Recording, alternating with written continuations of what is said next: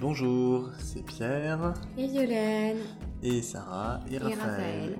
Nous sommes les petits aventuriers au Vietnam. Alors bienvenue dans l'épisode 3. On est aujourd'hui à Saigon ou Ho Chi Minh Ville. Euh, on est donc lundi soir et on est arrivé vendredi. Euh, donc on va vous raconter un petit peu notre, notre arrivée. Euh, au programme aujourd'hui, donc euh, la fin de notre séjour à Dalat avec pas mal de, choses intéressantes et de- d'expériences vécues. Euh, notre retour vers, vers et le début de notre installation sur place. Et puis après, pour la suite, on a changé un petit peu le format, puisque maintenant, je dirais que les premières découvertes sont un peu passées. Et donc pour euh, bah, continuer à vous divertir et vous intéresser, euh, on s'est dit qu'on allait euh, explorer un petit peu plus bah, toujours l'aspect nourriture, hein, qui est important pour nous.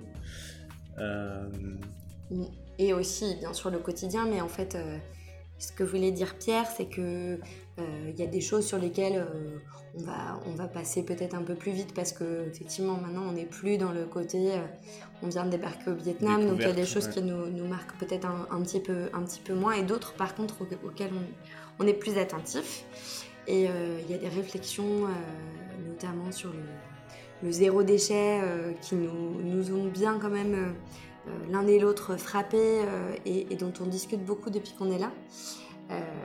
Des questions sur l'environnement aussi, parce que bah, on suit l'actualité depuis la France et euh, enfin depuis le Vietnam, on est fatigué ce soir. Et, euh, du coup, forcément, ça nous interpelle. Donc, euh, j'ai fait pas mal de recherches de mon côté par rapport au Vietnam. voilà, donc c'est sûr que c'est aussi important pour nous d'en parler. Et par rapport aux filles, on a aussi eu cette nouvelle idée d'évoquer le, relationnel qu'on peut avoir avec elles et avec d'autres enfants, avec d'autres familles et dont on aimerait en parler en fait aussi euh, euh, ce soir. Et puis euh, c'est vrai que ce qui est important aussi pour nous, c'est que ça puisse être utilisé ce podcast pour justement d'autres familles qui aimeraient voyager et euh, essayer d'évoquer concrètement euh, qu'est-ce qui fait que ça se fait bien. Même si euh, bien sûr il y a des, des difficultés, mais Mm. elles sont pas du tout insurmontables et surtout en fait elles sont très proches de celles qu'on rencontre quand on est euh, chez soi en France quoi. C'est vrai qu'on a très envie de partager notre expérience à ce sujet-là. Euh, et, et puis bah voilà, regarder un peu plus en détail les, faire un bilan finalement de, de ces trois premières semaines euh, de vie à l'étranger pour les filles. Avec nos enfants, ouais. Et, euh, et puis voilà, bah, toujours euh, quelques petites anecdotes euh, en plus euh, que vous trouverez dans ce programme. Donc d'abord Dalat. Alors Dalat, Du coup, le démarrage euh, de Dalat, on en avait parlé la semaine dernière. Donc, euh, après l'épisode cascade euh, un peu compliqué de la veille, on a décidé finalement qu'on allait aller euh, sur un site balisé où effectivement il fallait payer pour accéder à la cascade, mais en même temps où c'était beaucoup plus safe pour au peu final oui, à peu près. Pour aller euh, sur place où on traversait pas euh, la jungle en se demandant un peu qu'est-ce sur quoi on allait tomber. Et surtout, on était dans un site autorisé par l'État, hein, parce que c'est quand même important, euh, voilà. Et du coup, Pierre a décidé de nous emmener à la cascade des éléphants.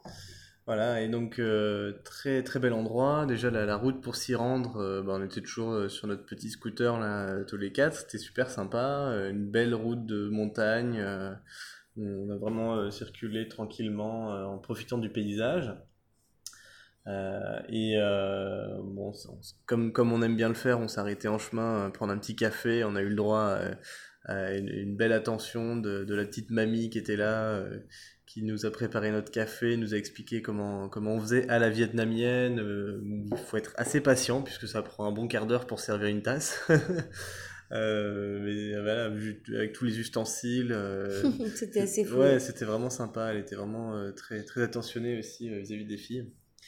Et, euh, et donc arrivé à la cascade, euh, bon, vraiment super beau site. Mm. Euh, et, et- sauf qu'en fait, on est assez déboussolé parce que c'est pas du tout les standards qu'on connaît en, en Occident. Où en fait le, Il y a des marches qui sont creusées dans la roche. La roche, elle est très humide puisque la cascade arrose un peu tout. Et il y a euh, des, des mains courantes, hein, des, des balustrades, mais euh, qui sont posées un petit peu euh, à l'arrache. Et, et en fait, c'est de plus en plus périlleux de circuler sur ces, ces petits chemins creusés comme Ouais, ça. et puis là, typiquement, en fait, quand tu regardes les commentaires sur les sites, c'est des jeunes qui euh, postent leurs commentaires, euh, qui sont en mode un peu baroudeur et qui te disent bon, bah, les cascades de l'éléphant, euh, hyper vivant, euh, petite balade de même pas 20 minutes, euh, hyper facile, euh, récompense Enfin, clairement, euh, bon, le- l'endroit est beau, mais ça s'arrête là. Quoi. Donc, euh, petite déception. Et du coup, nous, avec notre les ressenti. filles, ouais. en fait, euh, c'est vraiment. euh, mais c'est pour ça que ça me fait penser à des qu'on a eu- déjà eues en France avec des copains sur euh, le- la vie en famille, quoi. C'est que tout d'un coup, euh, ce genre d'expédition devient euh, complètement hallucinante parce qu'avec des enfants de 3 et 5 ans, euh, faire ce chemin, là, c'était vraiment périlleux. parce qu'en fait, il y avait plein d'endroits où, du coup, c'était pas du tout à bonne hauteur pour elle. Donc, elle risquait complètement de tomber. euh, Enfin. Donc il voilà. fallait les porter. Donc, fallait les porter. Et même nous-mêmes, on devait faire gaffe à, à pas tomber. Il fallait solliciter Bon, aussi les gens. bien passé, euh, euh, ouais. Voilà, et du coup, en fait, les gens nous ont aidés. Elle, elle trouvait ça trop drôle. T'avais l'impression que on était dans Indiana Jones, quoi, à hauteur de l'âge de nos cocottes. Et, euh, la route des- était magnifique, trop Et belle. On a accédé à des beaux points de vue euh, pour admirer la, la belle cascade. En tout Bah cas. ouais, parce que comme on évoluait lentement, ben on avait le temps d'en profiter. quoi. La flaque, la flaque d'eau, la notre flaque d'eau, elle est où? Hein la flaque d'eau? Ouais. La notre flaque d'eau, Flaque d'eau ou chute d'eau? La notre chute d'eau. Celle de celle qu'on a vue tout à l'heure? Ouais. Celle qui s'appelait la chute d'eau des éléphants? Ah, mais tout à l'heure, tu te rappelles un, un éléphant était à côté de nous. On a vu un éléphant, tu t'en souviens bien, hein Non Tu te rappelles quand on avait vu un éléphant sur un moto Moi, je ne voyais pas, mais j'avais m'a dit de me mettre sur la moto. Il m'a dit de, de me mettre debout sur la moto, comme ça, je le vois. Et tu l'avais vu Je m'étais levée sur la moto et je l'ai vu. C'est comme en France. Un éléphant au Vietnam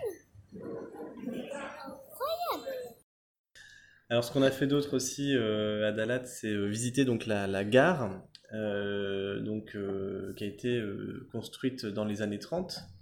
Euh, vraiment un bâtiment très très très très beau et très bien entretenu et très bien mis en valeur. Et donc depuis la gare, on pouvait prendre un petit train. Euh, alors pour l'histoire, c'est un- c'est une locomotive euh, vapeur des débuts du XXe siècle qui était, euh, je crois, rachetée par les rachetée aux Japonais qui eux-mêmes l'avaient acheté aux Chinois. Ouais, c'est un truc Elle a pas mal voyagé. ouais. Euh, et, et donc là, on était un peu voilà, dans, dans un, dans un ancien train euh, et c'était- c'était très sympa. Ah bah c'est le train qui fait ça pour Voilà, et alors c'est pour faire une balade d'un quart d'heure, hein, mais euh, ça a beaucoup plu aux filles et à nous aussi. Euh, et, et donc ça nous amène à un petit village euh, pas très loin de Dalat, euh, où on peut visiter une pagode avec un grand Bouddha. Donc assez nouveau pour nous, parce que c'est vrai que pour l'instant on n'avait pas visité ce, ce genre d'édifice, et c'était assez impressionnant. Ah ouais. Euh, alors, c'était au pas de course parce qu'on n'avait qu'une demi-heure avant le, le train retour. Mais euh, au moins, on en a quand même pas mal profité et c'était assez inédit. Et les filles ont été assez impressionnées par le le- l'architecture et le, les, toutes ces, ces choses qui leur semblaient euh, assez surprenantes et bizarres. Bah, c'est très beau en plus, hein, quand Ouais. même. C'est très doré de, de partout. Voilà, ouais, euh, les brillant, gens ouais. euh, prient, donc on, on est dans, dans une atmosphère quand même assez euh, tranquille. euh, Mm. C'est en même temps c'est impressionnant. Non, c'était super, ça. C'était un chouette ouais, moment. carrément.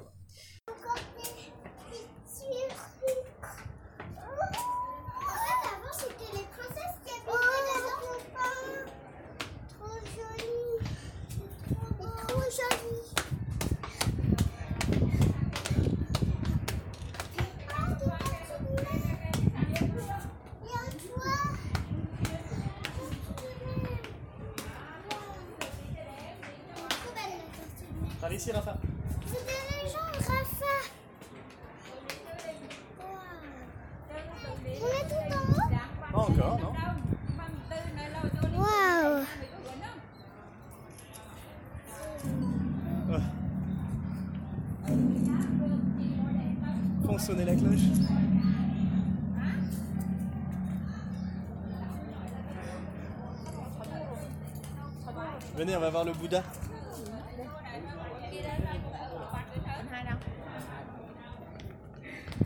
Bouddha, c'est quoi Par ici.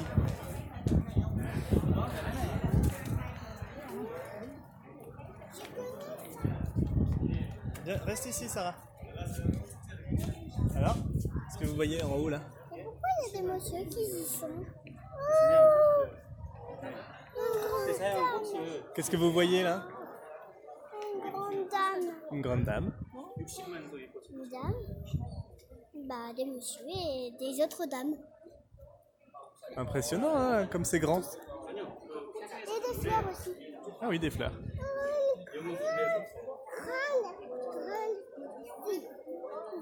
Dame. Donc voilà. Et donc après, on est parti en balade euh, euh, en moto pour rentrer. Et en fait, on, on- on a emprunté la principale euh, rue euh, de l'époque française coloniale qui surplombe un peu la vallée et notamment le lac de, de la ville de, de Dalat. Et ce n'était donc que des maisons coloniales qui globalement dataient du début du siècle. voire de la fin du 19e pour certaines, Mm. mais beaucoup du style, effectivement, encore une fois, années 30. Et alors là, c'était fou parce que, encore une fois, comme avec la gare de Dalat, nous, ça nous a fait beaucoup, beaucoup penser à la Villa Cavrois, en fait, parce que euh, à la fois, il y a le style euh, euh, normand, le style basque, donc là, c'est plutôt assez traditionnel, les espèces de, de, de grandes demeures anglo-normandes, très chic, parce que c'était un tourisme d'élite, en fait, à Dalat. euh, pour le coup, et, euh, et en même temps, il y a aussi des maisons assez modernes, parce qu'on voit bien que dans les années 30, euh, l'hygiénisme de l'époque euh, a pu influer sur euh, la manière de concevoir aussi l'habitat. Mm. Donc euh, il y a des lignes vachement euh, modernes dans la manière de tracer euh, euh, les principales euh, lignes de, de directrices de la maison. Et, et en fait, euh, c'est vraiment... euh, on s'est retrouvé par moments euh, à avoir l'impression qu'on on allait avoir euh, au final l'opportunité de voir une mini Villa Cabra euh, juste à côté de nous. Quoi. Donc c'était trop drôle. Et puis c'est très beau au milieu de jardins incroyables. Et en fait, on ne sait pas trop si on avait vraiment le droit, parce qu'on a demandé de visiter l'intérieur des maisons et tout a été racheté par des promoteurs privés. Donc du coup, on est rentré Certains sont des hôtels dans le, le parc, et, mais on n'a pas pu aller à l'intérieur des maisons. Ils nous ont dit euh, just outside, just outside. euh, Mais c'était déjà sympa de Mais se voilà. sentir un peu dans l'ambiance comme ça. et on euh, regardait par les fenêtres. autre époque. En Mm. fait, c'est que des espèces de, de, de- d'hôtels de luxe, et beaucoup d'ailleurs qui sont réservés aux, aux membres du gouvernement. Euh, et, Mm. et le mobilier a été conservé. Donc c'est fou, quoi, parce Ouais. que c'est, des mini-musées à l'intérieur, c'est incroyable, quoi. C'est assez exceptionnel de, de voir ça, surtout dans, dans un état Mm. de conservation euh, Ouais. vraiment euh, impressionnant. Donc on s'est senti quand même un peu privilégié finalement de pouvoir rentrer comme ça dans le dans l'hôtel Bah, on était et tout de seuls, visiter hein, les maisons. voilà, ouais. C'est toujours un peu étrange ces Mm. moments-là, mais bon. Alors en plus touristique, on a euh, on a fait le truc euh, des touristes de, de Dalat, euh, la balade en pédalo en forme de cygne sur le lac de la ville. Bon, ça a été finalement une bonne sortie sportive pour nos cuisses, hein, c'était pas mal. Ah. Mais clairement, les filles se sont fait chier, et puis nous, ça nous a emmerdés. Donc, on a fait un petit tour, un petit rond dans l'eau, et puis on est rentré. On Donc, aurait peut-être voilà. dû en fait faire la version coucher de soleil. Finalement, Ouais, euh, quand on a, on, a, on a pu le faire euh, plus tard, euh, on en a vachement profité parce que c'est vrai que ce qui est très très beau sur le, le lac de, de Dalat, là vraiment on recommande, c'est de pouvoir voir le soleil se coucher parce que la ville s'illumine après. Mm. Bon alors en électricité, je parle même pas de la consommation parce que là-bas, c'est fou quoi. Mais bon, du coup, il y a une lumière qui est incroyable et, euh, et c'est magnifique quoi. Enfin Mhm. vraiment, c'est c'est des paysages qui sont euh, là pour le coup euh, très que le- largement le, mis en lac, valeur. pour le coup, euh, est vraiment un endroit agréable de la ville. Et d'une manière générale, Mm. euh, cette ville, maintenant qu'on est de retour à Saigon et qu'on étouffe un peu dans la chaleur et la pollution, Oh. on, on comprend vraiment euh, l'intérêt qu'ont eu euh, les, les Français à, à établir une ville ici, à 1500 mètres d'al- d'altitude, pour avoir de l'air frais et, voilà, de, pouvoir se reposer. Et tous les Vietnamiens le disent, hein, c'est marrant parce mm. que le, grand, hein, en fait, le grand avantage, ils te parlent même pas de la montagne parce qu'il y a tellement de montagnes, je pense au Vietnam que mais ils te disent euh, l'opportunité c'est de pouvoir respirer, de pouvoir mettre un pull. Euh. Voilà, c'est ça. Donc il y a des pulls de vendus de partout d'ailleurs. oui, euh, tu des, balades sur les marchés. Des bonnets. des gants, des bonnets, des doudounes. Enfin, c'est alors Forcément, il fait moins de 25 degrés. Bah Parce qu'en fait, concrètement, ça descend jamais vraiment en dessous de 17-16 degrés, mais pour eux, c'est très très froid. Donc voilà, bonne, euh, bonne expérience sur la fin de, du séjour à Dalat où on avait pris notre petit rythme. Euh, au, final, c'était euh, des paysages vraiment incroyables. après, c'est vrai que la nature était quand même assez difficilement accessible parce que bah, y a pas mal de propriétés privées au, bord des routes, donc on a du mal à accéder aussi vraiment à la nature directement. Ou alors c'est carrément la jungle et là, bah, c'est assez hostile. Euh, donc pas facile de sortir des, sentiers battus malgré tout. Euh, mais bon, voilà, on en a quand même bien profité, euh, bonne expérience, et puis à notre rythme avec des enfants. Hein, ouais, en fait, c'est ça qui fait que on arrive à se faire plaisir, quoi. C'est que quand on voit que ça fonctionne bien avec les cocottes, qu'en même temps on a un beau paysage, et oui, bien sûr, on, aurait envie de faire bien plus de choses parce que nous, on a une habitude de la montagne qui n'est pas du tout la même que, que celle qu'ils ont eux. En fait, ils n'ont pas la même approche. Non, c'est sûr. Mais, euh, mais en fait, c'était quand même. En tout cas, pas euh, ici. du coup, euh, c'était une expérience vietnamienne de, de, la montagne. Comme on a du temps, on a pu prendre le temps aussi de découvrir ce rythme de vie des, des, gens à Dalat et ça, c'était cool. Hmm. Voilà, donc on passera sur le, le, petit point transport en fin d'épisode pour raconter notre trajet de Dalat jusqu'à Saigon. Il il y a des choses amusantes à raconter. Euh, et donc on est arrivé à Saigon euh, vendredi en fin de journée. Euh, donc voilà, on avait réservé un Airbnb pour deux semaines dans le quartier de Tao Dien, le district 2, donc plutôt par rapport au centre-ville, plutôt à l'est. Et c'est en fait dans, on pourrait dire une sorte de péninsule euh, qui est un petit peu isolé euh, du reste de la ville par un, bras de la rivière, euh, la rivière Saigon. ce qui apporte un avantage, c'est que bah, il y a une petite vie de quartier, du coup, c'est moins peuplé, il y a beaucoup moins de circulation, donc c'est vrai que c'est plus calme, on a l'impression de respirer un peu plus.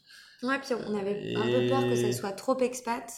Et en fait, c'est le cas, mais ça reste quand même ouais, bien. En fait, il y a vraiment des, mm. des rues qui sont très animés, comme euh, on, a pu voir finalement euh, à Dalat, euh, dans des petits quartiers qu'on aimait bien.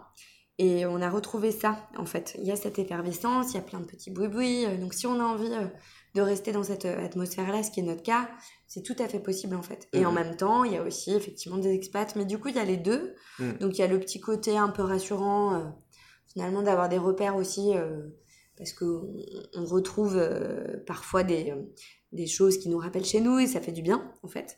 Mais euh, le côté euh, vie locale est toujours présent. C'est juste que c'est un peu moins le, le, fouillis, le bazar, il y a un peu moins de bruit. Et du coup, le fait que ce soit moins le bordel, c'est plus facile à gérer avec les filles. Et euh, alors, une petite parenthèse, même si on évoquera le sujet tout à l'heure, encore cet après-midi, on discutait donc avec une, une nouvelle amie française de l'école des filles euh, et, on se rend compte vraiment que en tant qu'expat, on peut très vite euh, jouer la facilité finalement et vivre dans une sorte de bulle où on va dans un presque un confort euh, comme en France, à manger notamment comme en France et pas forcément aller dans les petits boui-boui, les, restaurants de, de rue. Euh, ce que nous, du coup, on, ne fait pas parce que. Euh, bah, euh, on n'a pas le budget. On n'a pas le budget, d'une part, et puis aussi parce qu'on a vraiment envie de vivre l'expérience. oui, mais du coup, je, pense que nous, on passe le, cap pour cette raison-là, en fait. Parce que justement. Oui, voilà, c'est ça. C'est ça qui nous pousse à passer le cap. et après, finalement, on s'y sent bien. Un budget ouais, à tenir, on est obligé mm. de se bouger un peu rapidement, même si des fois on n'est pas forcément rassuré ou qu'on n'oserait pas. Du coup, on y va et euh, en fait, on, est, on est toujours euh, en fait, très, très content et très heureux de, de nos découvertes. Quoi. Donc ça, c'est un vrai, euh, un vrai avantage. Ouais. Ça, c'est chouette. Donc voilà, arrivé donc dans notre appart, bon malheureusement on n'a pas eu une bonne surprise, hein. cet appartement sur le papier était nettement mieux qu'en réalité, c'était super sale de partout, donc ce qu'on a fait en arrivant c'est du ménage, donc ça c'était vraiment déplaisant. On a euh, contacté notre euh, logeur qui a fait intervenir une femme de ménage, donc euh, on va dire que c'est à peu près résolu, même si on n'est quand même pas très satisfait de, de l'appart. Mais par contre, voilà, on est, on est très content du quartier, comme, on l'expliquait à l'instant. Bon, la petite anecdote, hi- avant-hier soir, on voulait se faire un petit film et on a été un petit peu donc dérangé par un, un chanteur. On va vous passer une petite bande son.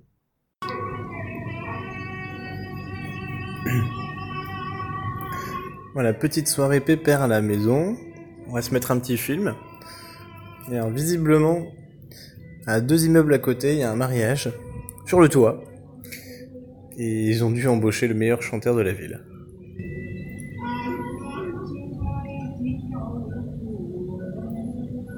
Je précise que la fenêtre est fermée chez nous. hein. Bonne soirée. En fait, il y avait un mariage sur le toit juste à côté. Donc, du coup, euh, on avait euh, la, la chance donc euh, de, de Profiter de la soirée. de cette soirée-là, ouais. Euh, ce qu'on a, alors, on va pas forcément vous décrire la, la vie à Saigon parce qu'on l'a déjà fait quand on est arrivé. Euh, et puis on en parlera un peu dans le quotidien après aussi. Euh, voilà, en tout cas, ce qui, est- ce qui était très sympa, c'est que il y a, hier soir, donc dimanche soir, on a fait une soirée donc organisée par le, les- le groupe des Gazars euh, de, de Saigon. Donc c'est vrai que ce, ce côté réseau, euh, pour le coup, à l'étranger, il est hyper euh, fort. Mais c'était une soirée Gazar, hein, voilà, c'était que des Gaz.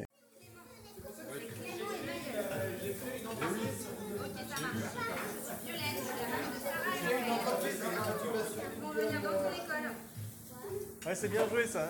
Google Suite entreprise, je sais pas quoi. J'ai créé une, boi- créé une boîte d'entertainment. Voilà. Le pire, c'est que j'ai des commentaires de gars que je connais pas. Ouais, very nice. 5 étoiles. Donc t'as des gens qui vont finir par venir, tu sais, à un moment. bah, c'est super parce qu'on se sent accueilli euh, partout dans le monde et ça c'est vraiment top. Donc euh, voilà, on a, on a été très bien reçus, on a passé une belle soirée euh, entre, euh, entre expats, entre français, il y avait les, les, les enfants de, de, de toutes les familles qui étaient là. euh, Ils ont joué comme des fous. voilà, plus, avait, déguisement, piscine. Voilà, les, jeux que les filles n'ont plus parce que du coup on n'en a pas beaucoup quoi. Donc là forcément c'était la Mm. folie et en plus il y avait une piscine. Elles ont pu manger un super repas avec plein de produits français. Puis bah Ah, ça voilà, nous a fait ça nous a petit- permis aussi de- d'échanger pas mal de bonnes astuces, de partager nos expériences. Mm. Euh, euh, D'une part, euh, évidemment, nous, on est très demandeurs de, de, de, de connaître des, des, des astuces et des, des choses à faire ou des, des, endroits où aller euh, euh, ou répondre à des questions très pratiques. Euh, quand on a des locaux ou des gens qui sont expatriés, c'est très utile pour nous. Mais finalement, euh, on était surpris de voir que même nous, avec notre petite expérience de trois semaines de voyage, on pouvait aussi apporter euh, bah, des, des, des choses intéressantes, un partage d'expériences intéressant euh, à- Ouais certaines personnes. C'était équilibré et c'était vraiment agréable. Voilà, donc euh, là on est parti dans notre petit rythme euh, à Saigon pour deux semaines. Euh, on s'est déjà fait un bon réseau finalement. On, on rencontre tous les gens, tous les jours des nouvelles personnes, euh, bon, majoritairement des Français. hein. Mm. Euh, mais euh, bah, c'est vrai que c'est c'est très agréable, c'est c'est amusant de se dire que on arrive à, à se créer une, une vie sur place. Ouais, le réseau d'expatriés ici c'est vraiment incroyable quoi. Il y a vraiment ouais. un accueil, Un accueil, hein, ouais. qui est fou quoi. Et, et voilà, c'est un- ça va être un petit peu le, le thème de ces deux prochaines semaines. C'est un peu vie ma vie d'expatrié. Donc on vous racontera un peu plus de détails aussi euh, dans les prochains épisodes. Alors un petit point nourriture, euh, les, nouveautés. Euh, alors, On a pu faire notre premier resto taille, donc ça c'était vraiment trop cool. Ouais, donc hyper un peu bon. en, en avance par rapport à notre prochain voyage en Thaïlande. Et c'était très très bon. Ça c'est vrai que je pense qu'on va se régaler en Thaïlande aussi. hein. Ouais. Le fameux pas de taille. Alors euh, ensuite, euh, donc on a découvert cette semaine, euh, on en avait peut-être déjà mangé avant, mais là on s'est vraiment mis à en manger des banh mi. Donc les banh mi, c'est des sandwichs hein, qui sont euh, vendus dans des petites gargotes dans la rue. Euh, donc c'est euh, à base de Ouais, on avait, on avait dit oui, en fait, euh, carottes. c'est la fameuse baguette, et puis après, à l'intérieur, Oui. il varie, donc ça peut être du, du poulet, ça peut être du concombre, ça peut être des oignons, ça peut être du pâté, ça peut être de la coriandre. saucisses, du piment, enfin, il y a des petits légumes.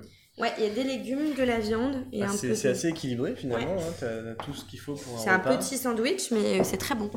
Et, euh, et ça, Et ça coûte, coûte euh, à peu près 50 centimes. Quoi. C'est hallucinant, ouais. Il y en a partout. Donc ça c'est vraiment chouette pour le déjeuner, ou voir le, le petit-déj. euh, et c'est hyper pratique, ça se prépare en deux secondes. Donc c'est toujours pareil. hein, euh, c'est un- le- le- je dirais que McDo n'a pas inventé le drive, c'est les Vietnamiens qui l'ont inventé. C'est- tu passes avec ta moto, tu t'arrêtes devant euh, le petit stand, euh, tu coupes même pas le moteur, euh, tu, lui, tu lui dis euh, mode banh mi, et puis hop, euh, et en 3 minutes c'est fait, même pas, et tu repars. Pareil pour le, le, le, café à emporter. Alors bon, là on joue pas du tout le jeu du zéro déchet, zéro plastique, hein, ça c'est clair, parce qu'à chaque fois c'est emballé sur emballé. Mais voilà, il y a un confort de vie et c'est vraiment sympa. c'est la, la vie locale. Voilà, après, on a pu on faire a- un méga ouais, barbecue ça, à c'était cool. Dalat, complètement dingo, où on avait dit on aimerait bien faire un repas euh, chez, Local. Nos, chez, chez nos autres, quoi, à Dalat, parce qu'elle proposait qu'on puisse manger sur place, et donc on a, on a proposé de faire un barbecue, parce qu'on s'est dit, bah, ça pourrait être sympa. euh. C'est vrai qu'on n'avait même pas fixé de budget d'ailleurs, on s'était dit, bah voilà, elle va nous faire euh, griller quelques pièces de viande, et ça sera cool, quoi. Et en fait, on était arrivé et il y avait une assiette avec du poisson, des crevettes, des, des brochettes de porc, des steaks de bœuf. Alors, c'est à la vietnamienne, hein, c'est des petites tranches hyper fines, euh, comme celles du feu, quoi. Mais Elle avait tout préparé à genre, l'avance. il y avait du poulpe, il y avait euh, une soupe euh, au poulet. Enfin, c'était. il y avait du pain, il y avait. pff, complètement hallucinant, Il y fait. avait à manger pour 12 à peu près. ouais. Et bien sûr, les filles, ce soir-là, n'ont presque rien mangé. Alors qu'il y avait plein de trucs, mais malheureusement, on avait acheté des chips pour l'apéro. Donc, la spéciale dédicace euh, à Néry et Grégoire, effectivement, les chips à l'apéro, c'est pas bon pour faire manger les enfants derrière, hein, c'est clair. Donc, du coup, euh, bah, il fallait bien qu'on mange cette espèce de. Enfin, c'était fou. Moi, j'avais l'impression d'être Obélix. euh, dans le, les, les 12 travaux là, où tu te retrouves à avoir une épreuve où en fait il faut que tu manges euh, beaucoup trop de trucs quoi. Donc, La euh, montagne de caviar. ah, c'était. Et le petit toast qui va avec. Ah non, c'était incroyable. C'était complètement incroyable. Et on a effectivement du coup très bien mangé. Pierre, je sais même pas comment il a fait parce que moi je me suis arrêtée au bout d'un moment, j'en pouvais plus. Hmm. Mais euh, ça a été Ouais, fou c'était un quoi. barbecue. Ah ouais, ouais. Et c'était spécialité d'Alat parce qu'ils sont très, très, très, très barbecue là-bas en fait. Il y en a partout, partout, Mm. partout. Mais c'est même un barbecue une, euh, vietnamien, je pense que c'est voilà, c'est Ouais. une spécialité. Ben, donc c'était très bon. Euh, quelque chose qui avait l'air d'être un peu moins bon qu'on a découvert au supermarché, euh, c'est des sortes de barquettes avec des, des mini poulets ou des mini canards, je vais pas su reconnaître. Euh, ils étaient tout noirs, tout plumés, peut-être fumés, je sais pas. Et ils étaient comme aplatis et sous, sous cellophane. Et euh, en fait, on se demande presque ce qu'il y avait à manger dessus, quoi. Ouais. Et ça fait vraiment une impression bizarre parce que tout le, le corps du machin là est, est noir de, de la tête aux pieds. Mm. Et c'était vraiment bizarre. Ça ressemblait presque à un petit dinosaure sous cellophane, quoi. Euh, donc ça, non, on n'a pas tenté pour le coup. Euh, voilà. Après, euh, bon, clairement, cette semaine, ça a marqué notre transition vraiment vers le, la, la street food systématique. Euh, C'est-à-dire que vraiment tous les repas, euh, sauf le petit-déj, je dirais, pour l'instant, c'est, euh, voilà, on, on se qui- pose aux petites Le petit-déj, je veux conserver des habitudes françaises. pain, beurre, confiture. Ça me fait un repas où je ne mange pas forcément de nouilles ou de riz et ça me va bien. Mais en tout cas, voilà, pour le reste, c'est voilà, une soupe de nouilles euh, sur les petites tables, là, ou une assiette de, de riz avec un peu de viande. Euh, et puis chaque jour, euh, un endroit différent hein, pour Ouais, en fait, à chaque fois, c'est des plats différents, c'est ça qui est dingue. Alors c'est vrai que chaque petit resto sert un, voire deux plats, mais sans plus. Ouais. C'est une recette, quoi. Donc ça nous pousse aussi à, à changer euh, régulièrement. Mais bon, là, on a déjà repéré pour les prochains, les prochains jours. on sait à peu près où est-ce qu'on va aller. Et, et- et puis, je dirais qu'en plus, il y a vraiment une ambiance très, très sympa, très tranquille. Euh, je trouve le terme anglais de chill, il est très approprié là. C'est vraiment, voilà, tu, tu prends ton temps, tu prends du bon temps, t'es posé, chiller, ouais. il fait, il fait bon le soir, voilà, il fait un peu moins Ouais, chaud. ça. euh, Le soir, c'est le moment où tu te détends parce qu'en fait, t'as moins chaud. et, et puis tu peux rester. Puis t'es euh, en débardeur, enfin limite en petite robe tout le temps, tout le temps, parce que bah, en fait il fait toujours très bon quoi. Alors à Dalat on mettait peut-être un pull le soir, mais Ouais. sinon euh, c'est vrai que c'est vraiment un moment Et agréable. puis voilà, il y a de l'animation, tu sens que les gens, voilà, ils sont, ils se détendent aussi euh, la fin de journée comme ça. euh, et c'est vraiment des moments qu'on aime beaucoup. Euh, voilà. alors, on, on avait quand même un besoin de France à un moment. Le soir, on est arrivé à Saigon. Ah ouais, l'arrivée à Saigon après la montagne et les, les 8 heures de, de, de bus là allongés, on vous racontera plus tard. Mais euh, effectivement, du coup, le- la fatigue, la pollution, la chaleur, là, c'était trop pour moi. Donc, euh, j'ai trouvé une crêperie. C'est même pas France, c'est Bretagne le besoin. quartier euh, de Taodienne, il y a effectivement pff, tout- tous les restos occidentaux possibles et inimaginables de, de, de- de présents. Et donc, du coup, on est allé faire une petite crêperie. Donc, on n'a jamais, au final, j'imagine, payé aussi cher pour manger des crêpes. Mais en même temps, elles étaient trop bonnes et c'était vraiment cool. Eh, Ça faisait la, pâte était bien croustillante. Et vrai les filles, trop mais se sont mais régalées. Sarah, elle a genre, mangé ses crêpes en deux secondes à chaque fois. euh, Mais c'était un bon moment, et C'est c'était vraiment bon agréable. ouais. Oui, mais tu, tu apprends un peu à parler anglais en plus là. Presque avec les dessins animés. Bah ouais. Parfois tu comprends des choses quand les gens te parlent. Non Des fois. Thank you. Oui, par exemple. Thank you. Ça veut dire quoi? Ça veut dire merci.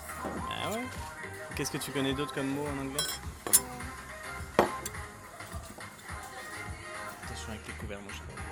Dis-moi les mots que tu connais. Euh, thank you. Ouais. Euh, no. Mhm. Ça veut dire non. Mhm. Ça veut dire oui. Yes. Ça veut dire s'il te plaît. Ah oui, please. Oui. Euh, Okay, so one to play. Eva. Ah, perfect. Ça, je sais pas si. Thank you. Ah oui, je veux ça. Mais oui, c'est pour vous, c'est pour vous. Allez, tiens, assieds-toi bien devant ton assiette? C'est prêt. T'es prêt pour les filles?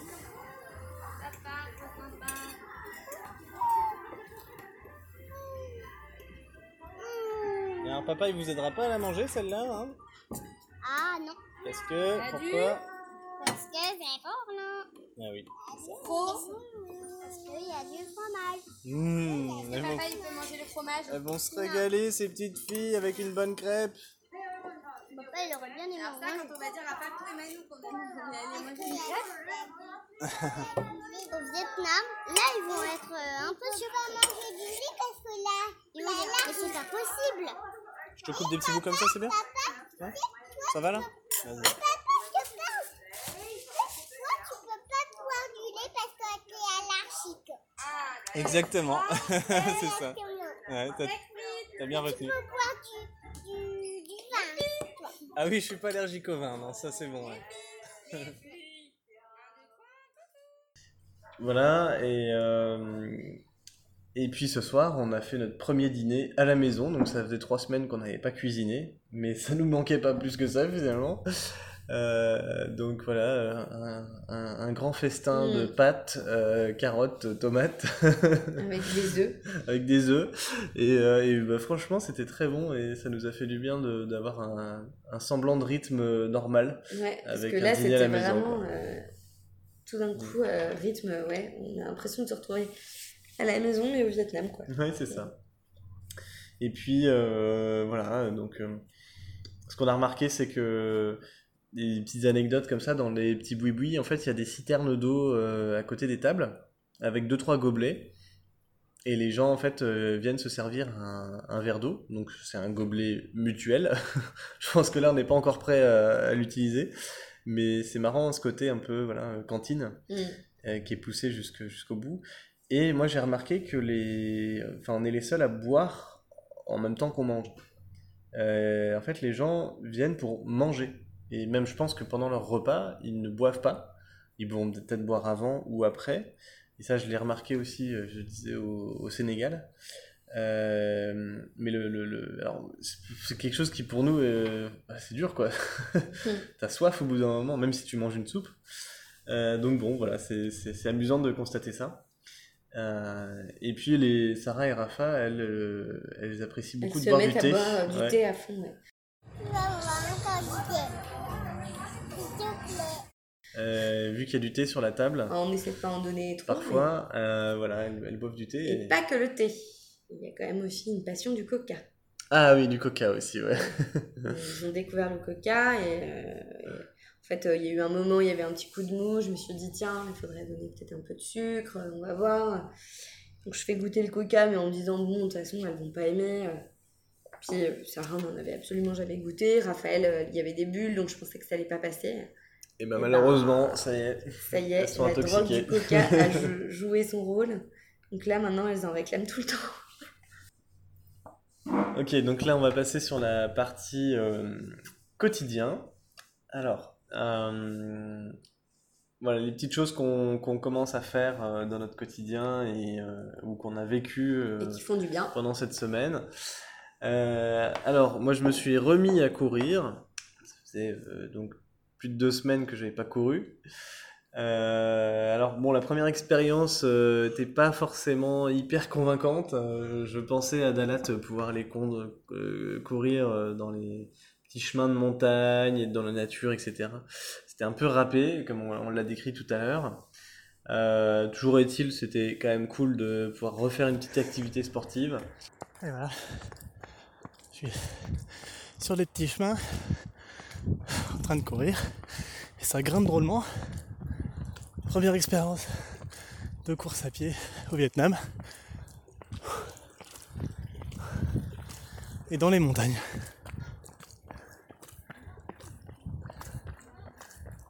Et ciao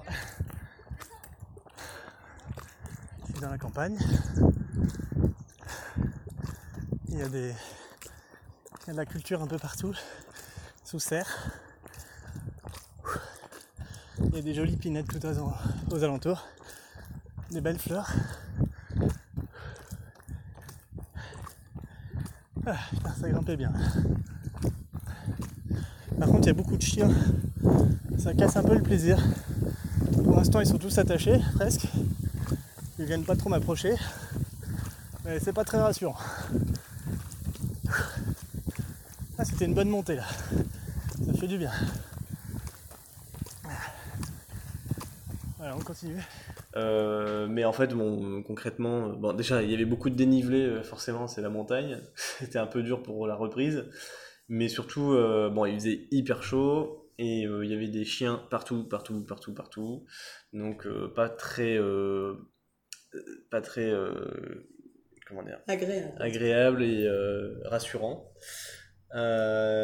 Voilà, et après, donc j'ai refait une deuxième sortie là dans notre quartier à Taoudienne où il y a peu de circulation.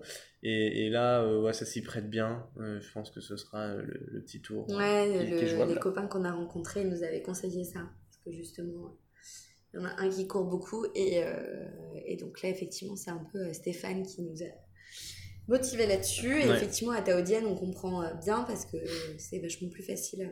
Et pour l'anecdote hein, pour les coureurs, donc euh, Stéphane, notre pote de Saigon, euh, est allé faire une course euh, à Hué ce week-end. Et, et en fait, il a, il a fini premier de la course. Il court très bien. Voilà, alors c'est sûr, il court bien, il court vite. Mais euh, clairement, le Vietnam, c'est pas forcément un pays où il y a euh, Bah, ça beaucoup démarre, de, gens qui font de la course à pied. Ils sont pas forcément encore euh, attaqués. Mais bravo en tout cas. Euh, voilà, alors après, toi, t'avais une Ouais, petite anecdote À Dalat, euh, moi, ça m'a fait euh, vraiment tilt parce qu'il y avait des feux en fait de végétation absolument partout. Dans les jardins, jardin. dans la rue, donc les feuilles, on les ramasse et on fait des tailles, on les brûle. Ce qu'on voit plus en France parce que c'est interdit en fait maintenant. Et moi, j'avais tellement l'impression de me retrouver dans le jardin de mes grands-parents, euh, petite fille. euh, j'ai l'impression que j'allais voir Pépé Jean qui allait débarquer euh, après avoir fait cramer les feuilles dans le jardin. Enfin, c'est assez ouf parce qu'en fait, au Vietnam, on retrouve vraiment des habitudes qui existaient euh, quand on était enfant, en fait, mais qui ont complètement disparu aujourd'hui parce que c'est pas sécurisé. Enfin, c'est comme pour le port de la ceinture, quoi, euh, Hmm. On est, en fait, euh, il y a une espèce de sensation hein. de liberté qui est euh, assez dingue. Parce que nous, les règles, elles sont vraiment respectées maintenant pour beaucoup de choses. Et du coup, c'est- il y avait des espèces de, de, de vieilles Madeleine de Proust comme ça, de flashbacks, où j'avais du coup la- vraiment la sensation de, de, de revenir à une époque qui est révolue. euh. Et euh, voilà, donc je trouvais ça rigolo d'en parler. Euh, après, tu voulais parler des bagages aussi, faire Ouais. un petit point sur le, les pour trois les, semaines. pour les euh, bagages, je trouve que là, ça commence à être plus agréable parce que c'est vrai qu'on bouge beaucoup. On a fait quand même, euh, ça doit être 6 ou 7 logements, je pense, depuis qu'on est parti, donc c'est pas mal. Du coup, c'est vraiment la maison escargot euh, ambulante, quoi. Donc il faut à chaque fois, dès qu'on arrive, sortir toutes les affaires, faire les lessives, faire les rangements, avec peu de choses. Donc c'est cool, hein, parce que ça ne prend pas beaucoup de, de temps. Mais je trouve qu'on est beaucoup plus efficace maintenant. euh, Pour rappel, on On a sait- deux gros sacs à dos, plus deux petits sacs à dos euh, de... qu'on prend avec nous dans les transports. Et les filles ont chacune un petit sac à dos avec leurs jouets. Et euh, en tout et pour tout, on a 40 kilos de bagages. Ouais, c'est ça. Et, euh, Et on n'a pas trouvé fait, de euh, choses inutiles. hein. Ouais, Pas plus ce qui que est ça. très très cool. Bon, après, on en est qu'à trois semaines, mais en tout cas, les filles jouent vachement avec leurs jeux.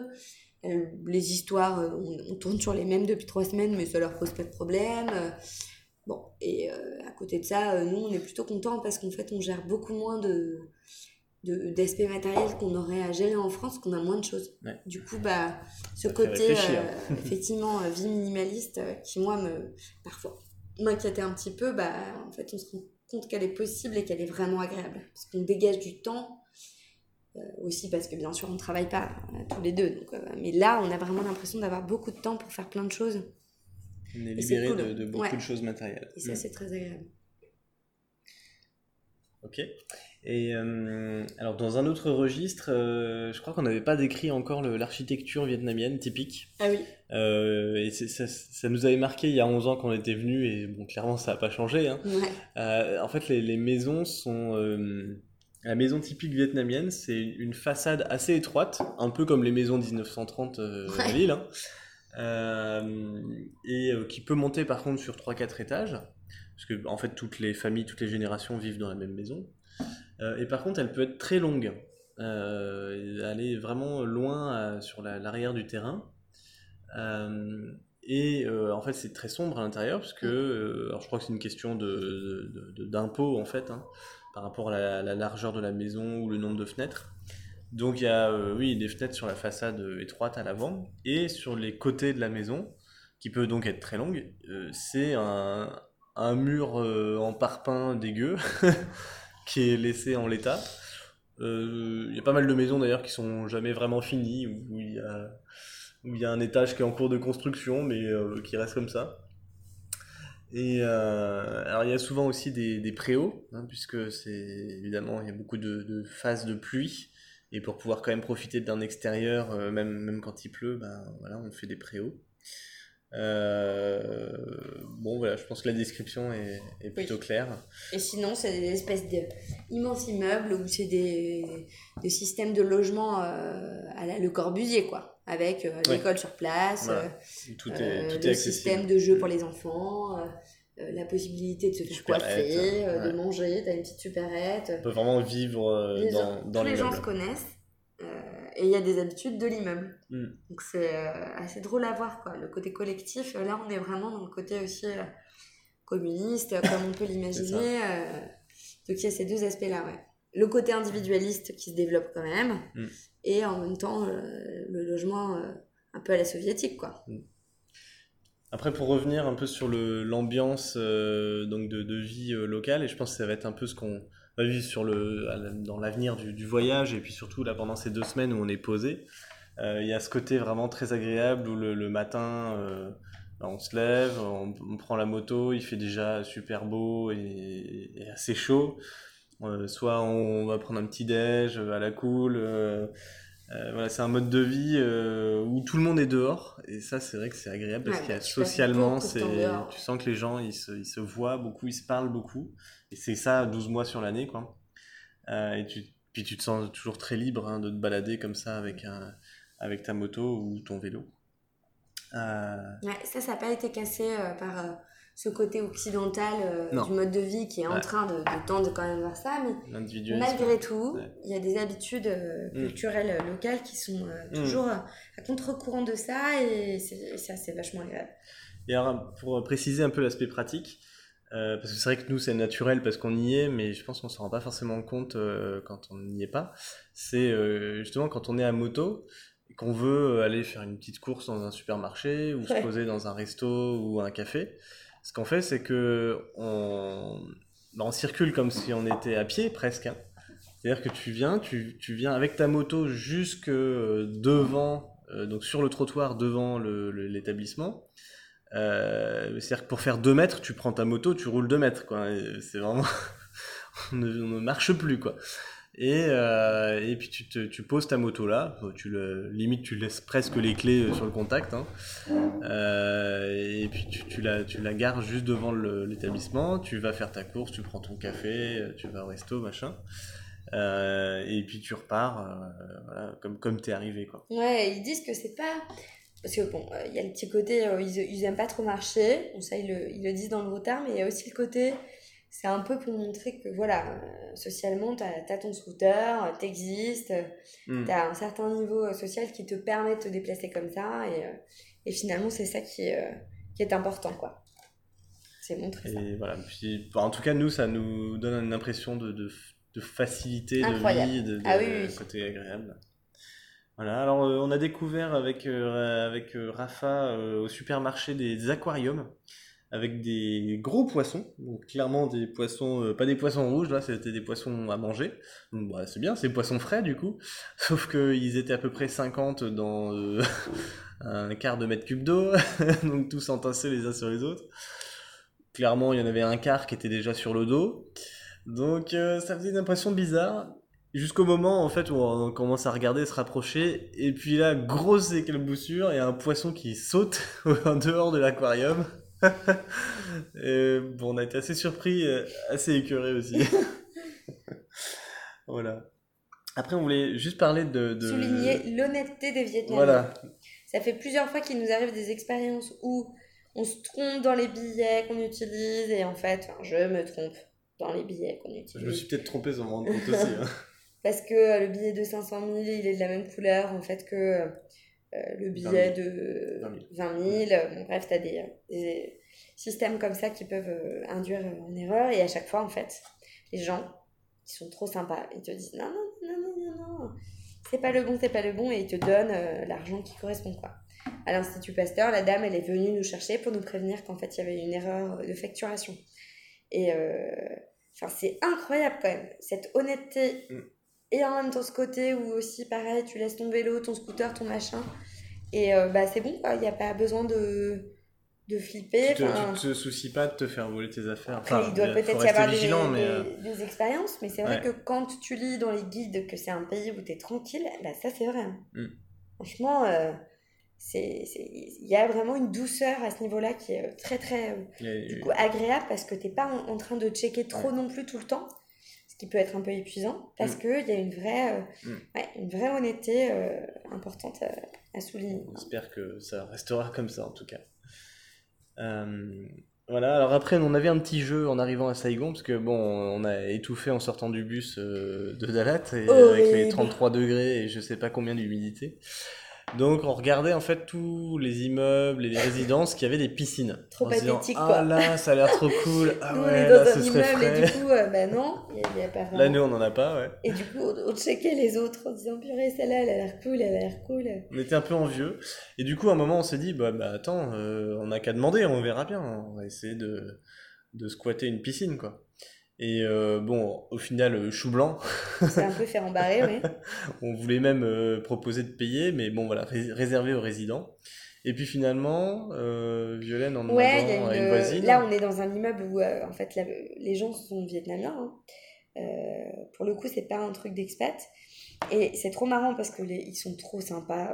ils viennent nous voir, ils veulent parler anglais, ils veulent parler aux filles. Enfin, c'est, on est encore une fois très bien accueillis.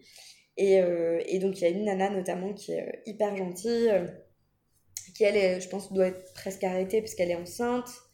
Et, et donc, ils vivent là à côté des écoles, hein, parce qu'on est dans le quartier des écoles en fait ici. A des écoles partout, australiennes, américaines, anglaises. Toutes les écoles internationales sont juste à côté. Et donc, on a compris que les gens s'installaient ici pour mettre leurs enfants à l'école à côté.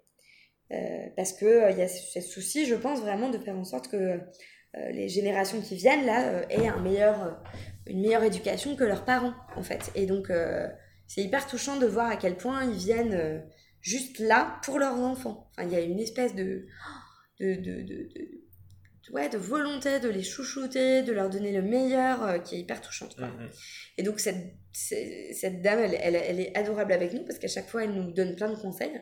Et elle nous a dit, bah nous, on connaît un endroit où il n'y a pas beaucoup de monde parce que c'est un café, euh, euh, donc de, pas loin de, de là où on habite, où à l'intérieur, il y a une piscine.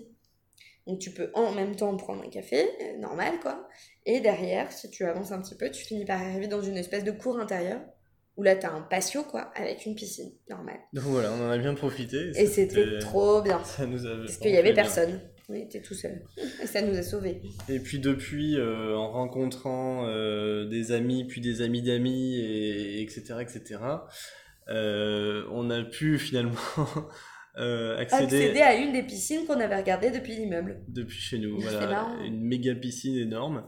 Et, euh, et donc là, on, on, vient d'y aller cet après-midi en, Grâce- récupérant les filles à l'école. À Isabelle, Grâce à. Isabelle, voilà. Et, euh, et là, c'était vraiment génial. Donc, on- on- en fait, on s'est fait inviter à l'endroit qu'on avait repéré et dans lequel on voulait aller. Et encore une fois, c'est merci, merci, merci Séverine et, et Stéphane, parce que c'est eux Ils qui sont à nous l'origine ont, de tout ça, ouais. accueillis euh, donc à Saïgon et qui nous permettent de faire euh, plein de choses. Quoi. Mhm. Grâce à eux, on, on a, on a vraiment la sensation là de retrouver euh, du coup une vie où on est entouré et ça fait du bien. quoi. Ça fait vraiment du bien.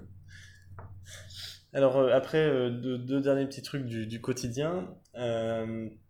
Alors moi je me motive pour euh, apprendre le vietnamien, donc j'ai euh, j'ai reçu euh, en cadeau la méthode assimile du vietnamien.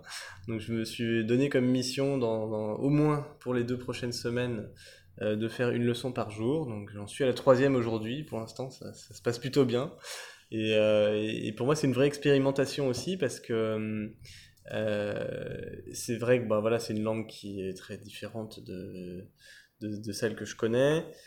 Euh, le fait d'avoir appris le chinois, je pense, m'aide un petit peu, même s'il n'y a pas trop de liens, mais euh, voilà, c'est une langue quand même euh, un peu du même style.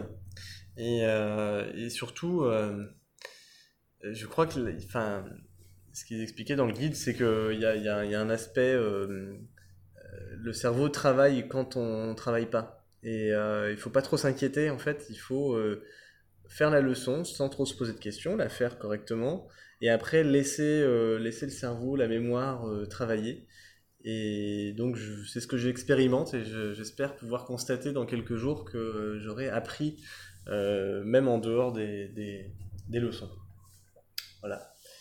Et surtout en, étant immergé dans, dans la culture, dans le pays, j'espère que ça aidera bien. Voilà, et puis bah là, tout à l'heure, on est, on est remonté de, du, du rez-de-chaussée. On était après dîner, puisqu'on dîne tôt, puisque le, le soleil se couche tôt, donc on dîne tôt à 18h. 18h, 18h30. Et euh, pour pas coucher les filles trop tôt, en fait, on descend euh, le soir euh, au rez-de-chaussée de l'immeuble et il y a plein On de fait comme les Vietnamiens. voilà, c'est ça. Il y a plein d'enfants qui sont là, qui jouent avec leur vélo, leurs parents qui sont là. On sent qu'il y a une, une ambiance posée, agréable aussi. Ouais, ça, c'est Ça, c'est un, un petit truc du, du quotidien aussi qui est, qui est cool. Donc le point zéro déchet. Donc ça c'est moi qui ai voulu euh, faire un petit point là-dessus parce qu'on en parle beaucoup. Et euh, ce que je voulais dire c'est que par rapport à ça, moi ce qui m'a frappé là concernant tout ce qu'on a pu apprendre cette année euh, grâce à nos, nos voisins lillois, euh, que ce soit les poiriers ou, ou Delphine et Benjamin, enfin c'est que c'est trop cool d'avoir pu en fait expérimenter ça parce que moi dans ma trousse de toilette, mine de rien je suis très zéro déchet parce qu'il fallait que ça prenne pas beaucoup de place. Et, euh, et en fait, euh, bah, d'avoir pris mes petits cotons lavables, euh, mon déo solide, l'huile de coco qui est une espèce de baume en fait que je peux utiliser à la fois pour hydrater ma peau mais aussi pour me démaquiller. Le baume pour les cheveux aussi d'ailleurs, ça fonctionne pour les cheveux. Bref, tout ça prend zéro place, ou presque. Et, et en plus, bah, du coup, c'est des produits là pour le coup qui ont euh, été faits de, la bonne manière et il n'y a pas du tout de déchets en fait. euh, donc euh, pour le coup, c'est enfin c'est vraiment euh, bravo le zéro déchet aussi pour ça parce que ça prend pas de place. Et c'est pour ça aussi que je pense que nous, parce qu'on a appris plein de choses euh, cette année, euh, on évoque beaucoup ce qu'on constate concernant notamment le, le plastique ici.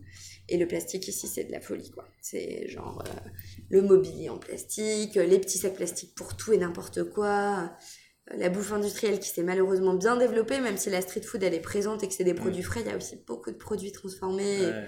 avec plein de, sachets euh, de, de partout, Les quoi. gâteaux, là, qui sont Et, suremballés.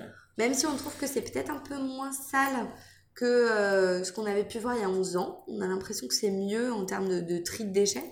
Bon, ça reste quand même, euh, voilà, des sacs plastiques partout et on en voit aussi par terre, on en voit aussi dans, dans l'eau. Enfin, c'est, euh, voilà, ça nous, ça nous fait euh, quelque chose hein, parce qu'on a vraiment euh, eu une prise de conscience par rapport à ça et donc euh, aussi pour ça que, enfin, moi, je, je, suis parfois un peu tristoune parce que je me dis euh, que en même temps, ce mode de développement, euh, il a été présent chez nous aussi. Et, euh, et que ici, bah, dans la logique du développement, ils le mettent euh, en avant. Et en même temps, on sait les dégâts que, que ça cause, quoi. Et euh, la seule différence, certainement, c'est que il y a déjà des publicités au Vietnam qui invitent à faire attention par rapport au plastique. Donc, je pense que eux, leur transition, ils la feront plus vite que nous. Mais c'est vrai que, bon, euh, tous ces pays, que ce soit la Chine, l'Indonésie, les Philippines, la Thaïlande, le Vietnam, euh, dans tout ce que tu peux lire, tu vois que c'est globalement dans ces zones-là qu'on a le, plus de pollution marine liée au- aux déchets plastiques. Donc, euh, tu le constates bien quand tu voyages euh, dans ces coins-là. Donc, à voir qu'est-ce que nous, on peut imaginer euh, comme réflexion par rapport à ça. Mais voilà, c'est vrai que nous, ça nous touche tout particulièrement. Et donc, ça me tenait à cœur d'en parler, d'en parler ce soir. Et notamment, la réflexion aussi sur la récolte des déchets. Comment est-ce que ça se passe? Parce que concrètement, c'est un pays qui reste quand même pollueur aussi parce qu'il enfouit tous ses déchets et pas des déchets qui sont supposés être enfouis. Donc en fait, après, euh, il y a toute la pollution qu'on imagine pour les nappes phréatiques. euh. Enfin bon, bref, et on, a lu que 80% des déchets sont enfouis alors qu'ils sont majoritairement nocifs pour l'environnement. Du coup, je m'étais un, peu intéressée à savoir comment ils faisaient. Et donc, euh, il y a des directives qui ont été votées en 2009 pour justement récolter les déchets. Et en fait, euh, l'État a laissé la possibilité aux villes de déterminer comment euh, elles pouvaient faire. Et donc, euh, par exemple, à Ho Chi Minh, 60% des déchets sont récupérés par des collecteurs informels. Mais du coup, eux, ils n'ont pas les moyens de faire du tri à la source, parce qu'ils sont souvent tout seuls avec leur bac.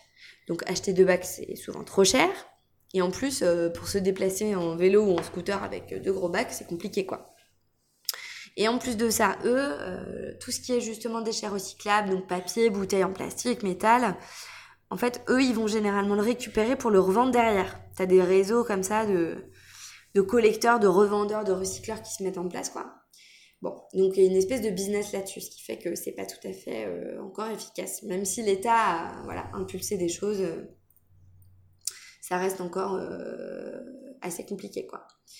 Et c'est, moi, je suis d'autant plus touchée de voir euh, cette euh, réflexion sur l'environnement parce que euh, c'est un pays, le Vietnam, qui a une morphologie géographique particulière et on voit très nettement, quand on voyage un petit peu, les effets du réchauffement climatique sur les, paysages. Quoi. Et dans le delta du Mekong, c'est la catastrophe à cause des barrages, en fait, parce qu'ils ont construit beaucoup, beaucoup de, de barrages, notamment les, les Chinois, en amont du fleuve. Et, euh, et en fait, c'est le, delta en même temps du Mekong qui nourrit le pays, avec les rizières euh, qu'on connaît, qu'on imagine bien, à hauteur de 80%. Enfin, c'est un truc de fou. Et du coup, ces barrages-là posent problème euh, parce que euh, là, petit à petit, en fait, euh, euh, la sécurité alimentaire, elle est mise euh, en danger, quoi, puisque l'écosystème, il est remis en cause. euh. Donc voilà, donc c'est quand même euh, quelque chose qui, euh, qu'il faut avoir en tête. En tout cas, moi, ça m'a vraiment frappé. Et, euh, et voilà pour le petit point géographique. Merci. Euh, voilà, on voulait faire après un petit point sur les, rencontres qu'on a faites euh, durant cette semaine, qui, on en a déjà pas mal parlé, nous ont vraiment permis d'évoluer, d'avancer, de, trouver les bonnes astuces et les, comment mieux vivre et mieux profiter sur place. Bah déjà, c'est vrai qu'il y avait une belle rencontre avec le, le- nos hôtes quand on était à Dalat. hein. On était dans un, un hôtel, en fait, euh, où ils appellent ça homestay. Euh, et, euh, et donc voilà, ils étaient euh, la trentaine, deux enfants. Ils travaillaient, enfin elle, elle travaillait dans l'hôtellerie avant, et puis elle a, elle a créé son truc. Et un anglais impeccable. Et elle était vraiment aux petits soins, elle comprenait quelques mots de français et elle était très attentionnée avec les filles pendant tout notre séjour. Mm. Euh, alors on racontait l'histoire des petits chiens la dernière fois, euh, qui était euh, soit un argument pour punir les filles, soit, soit un emmerdement de temps en temps quand on mangeait. Mais en tout cas, voilà, ça, ça donnait un peu de vie. Et, et elle venait réconforter les filles de temps en temps ou quand elles jouaient dans le jardin et que et qu'on n'était pas juste à côté qu'elles se mettaient à crier parce qu'elles avaient vu un petit chien et qu'elles avaient peur. Enfin voilà, c'était c'était vraiment très très sympa.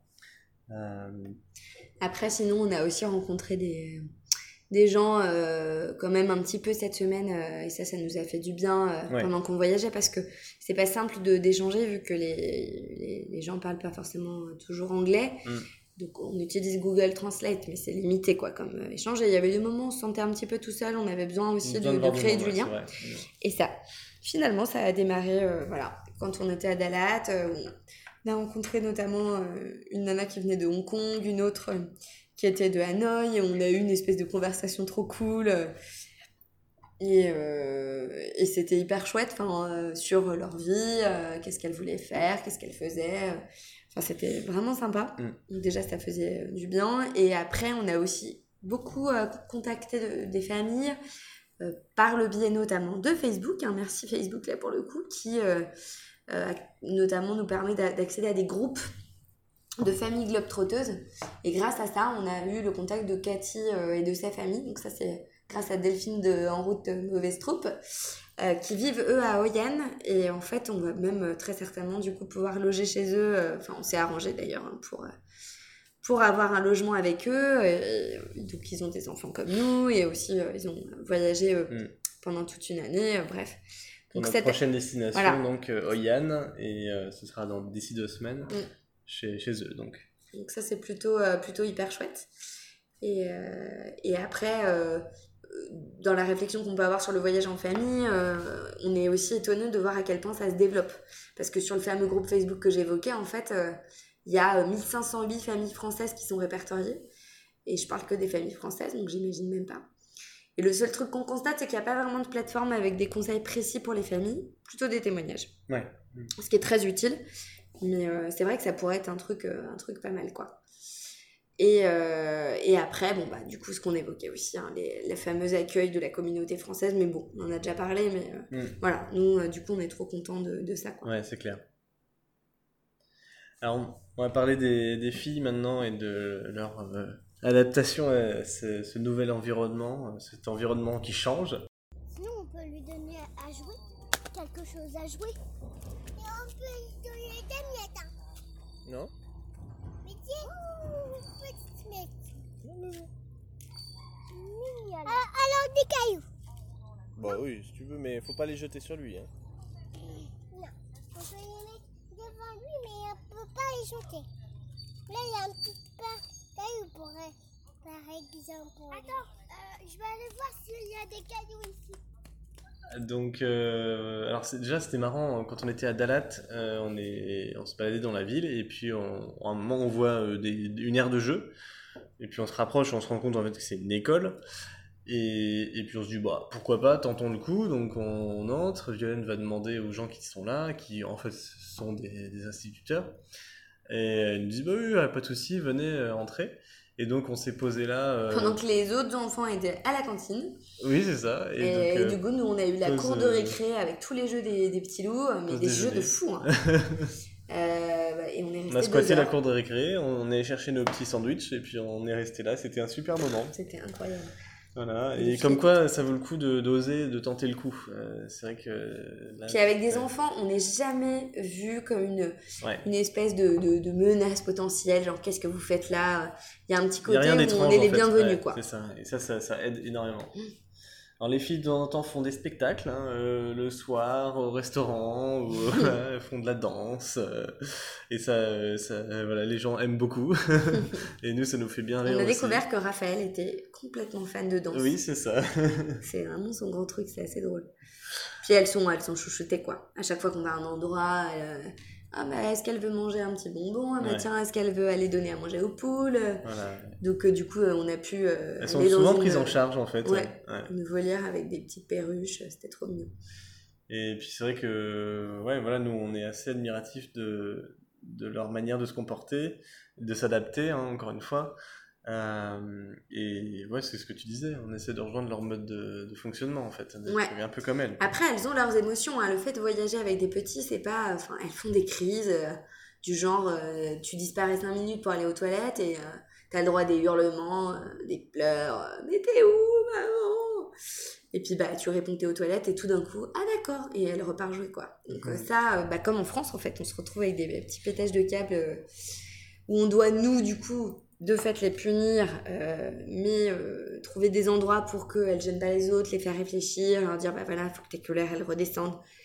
Quand t'es dans un train, bah du coup tu te retrouves à faire ça dans des toilettes. Donc euh, tu vis des expériences un petit peu incroyables à ce niveau-là parce que t'as pas toujours l'espace pour éduquer correctement tes enfants.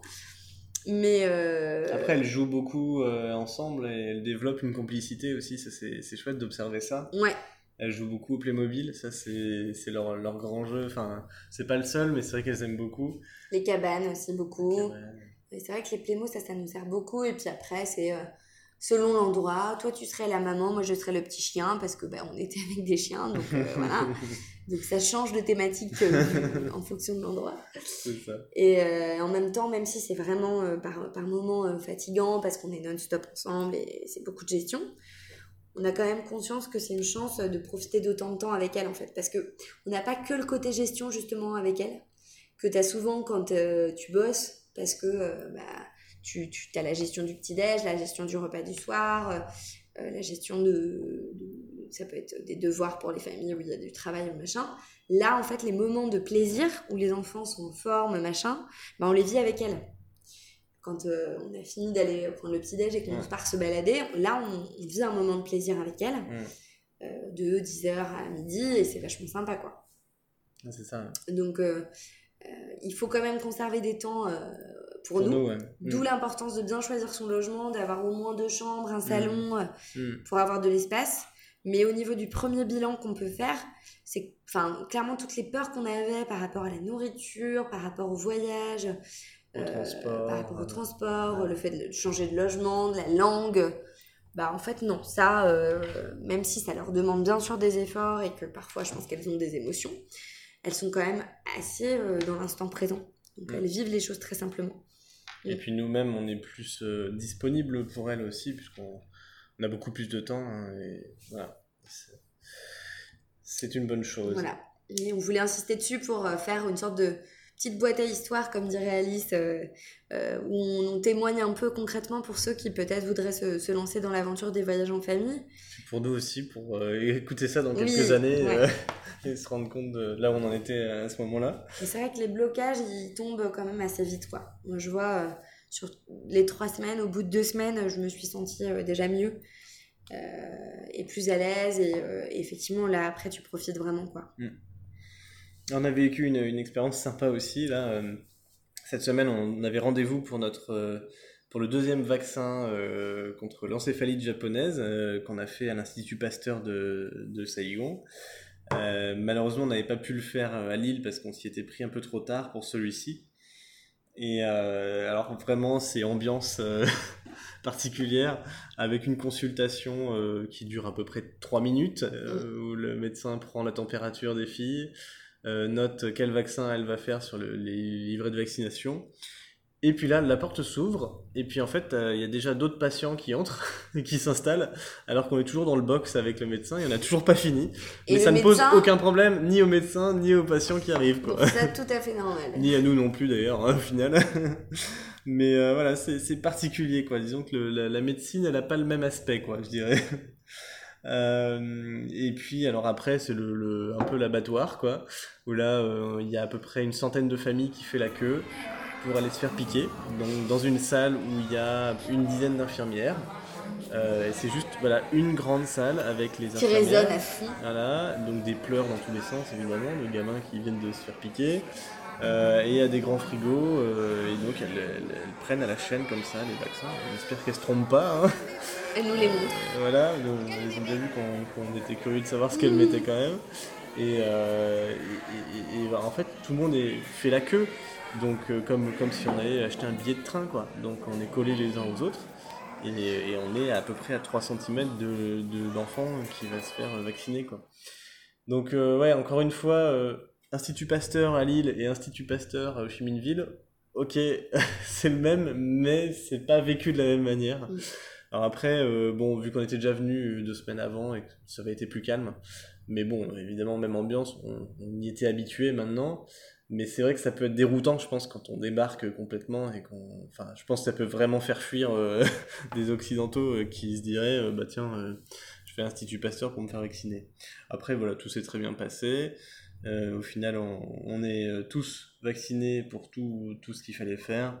Donc la- l'aventure euh, peut continuer.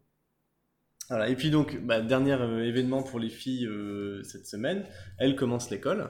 Donc euh, ce matin, c'était la rentrée des classes. Donc Sarah et Raphaël ont été accueillis dans leur nouvelle école à Saigon. Donc ça s'appelle La Petite École. Donc ils ont été super sympas parce que bah, on nous on n'avait pas les moyens en fait de, payer le- les frais de scolarité euh, normaux, je dirais. Donc on a fait une proposition qui a été acceptée, euh, bah, compte tenu du fait euh, qu'on on voulait aussi avoir du temps pour travailler pour notre association pendant, pendant notre temps à Saigon. Et voilà, ils ont été vraiment à notre écoute et ils ont accepté donc de prendre en charge nos filles pendant deux semaines. Et donc voilà, c'est parti. Et là, on est vraiment conscient de la chance énorme qu'elles ont et que- qu'on a du coup. Donc c'est une école franco-anglaise hein, qui est dans notre quartier à Taoudienne. Et euh, donc Sarah qui est en grande section, elle a cours d'anglais le matin et euh, enfin cours en anglais le matin et cours en français avec un, autre instituteur l'après-midi. Raphaël, c'est euh, en, petite section, c'est une journée sur deux en français et en anglais. Alors malheureusement, elle ne parle pas du tout l'anglais, donc la marche elle est assez haute. Et puis bon, de toute façon en deux semaines, elles vont pas la rattraper. Mais on se dit que c'est quand même une bonne expérience pour elle de se retrouver vraiment confrontée à ce que c'est une langue étrangère, à, à ce que c'est de pas comprendre et de, de, de, de, de constater qu'il n'y a pas que le, le français qui se, qui se parle. Euh, et que bah, peut-être au bout d'un moment on peut se sentir à l'aise malgré tout, même quand on comprend pas ou qu'on comprend quelques mots. Et puis finalement peut-être d'apprendre un petit peu, quoi, Mmh, de, c'est ça. Que- de que démarrer la machine, quoi. hein, Et ouais. en tout cas, elles ont été hyper euh, rassurées Et parce que ouais. les instituts sont adorables. Super qualité. Donc, ouais. euh, ouais, accueil euh, de, de dingue, quoi. Ouais, on est, nous on est hyper, euh, hyper euh, impressionnés. Mm. Donc, et très heureux. Good morning, Jabri. Good morning, Mr. Chicken. Try again. Good morning, everyone. Alright.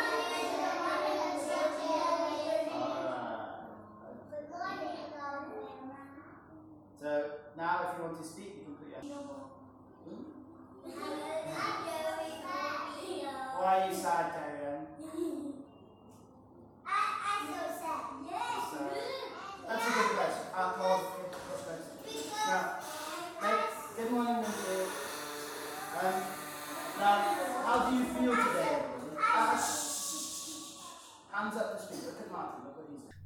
Voilà, euh, dernier, dernier petit thème. euh, désolé, le podcast est vraiment plus long cette fois-ci. Euh, sur les transports, les, nouveautés de cette semaine.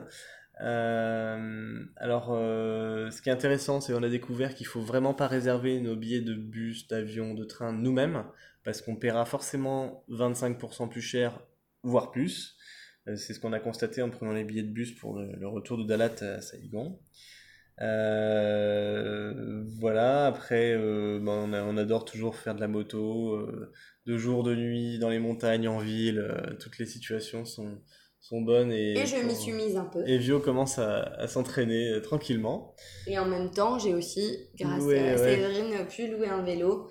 Qui est cool parce que pour les deux semaines à Saïgon, je trouvais ça cool d'avoir un peu d'indépendance. Et donc, euh, j'ai pu aussi me trouver un petit vélo et à Taoudienne, on peut vraiment en faire, donc c'est chouette. Ouais, exactement. Euh, alors après, donc le bus de retour euh, pour Saigon, donc euh, on était dans un bus couchette. Alors ça n'existe pas en France, et c'est la législation l'interdit. Euh, donc on a, c'est la première fois qu'on testait ça, et c'était vraiment marrant. Euh, donc c'est sur trois rangées euh, et sur deux étages, et donc c'est des, des vrais, des vrais lits. euh, avec on peut fermer des rideaux euh, à gauche à droite et on peut vraiment s'isoler dans son, dans son petit espace avec euh, télé, prise USB, etc. Et, et voilà, alors c'est vrai que c'est vraiment fait pour la nuit, nous on l'a pris de jour, donc c'était pas forcément l'idéal parce que les filles avaient besoin de bouger un peu. De toute façon, un trajet de 8 heures en bus, Pierre était complètement malade. Alors, rien ça, se, ça secoue pas mal quand même, ouais. les petites routes de montagne. Mais euh, La gestion des filles, c'était d'un- Bibi. D'un point de vue confort, c'était euh, c'était top. Après, euh, l'expérience était quand même assez difficile. ça, c'est Ouais. clair. Et puis, bah, ils s'arrêtent toujours euh, pour aller déjeuner dans des, dans des restos de, de routiers, quoi. Tu remets tes tongs. Ouais. tu mets tes tongs pour sortir du bus. Euh, Voilà, et puis donc... euh, Oui, c'est ça. Donc là, on a, on a conduit pour la première fois à Saigon. Euh, et là, c'est clairement pas la, la- même facilité, la même aisance que à Dalat ou à. Euh, c'est des gros embouteillages de partout. Il fait hyper chaud, donc au moindre feu rouge où tu t'arrêtes, tu brûles sur place. et, euh, et on roule vraiment très très proche des, des motos à gauche, à droite, devant, derrière. Euh, après, bon, ça, ça roule assez lentement, donc euh, ça reste safe.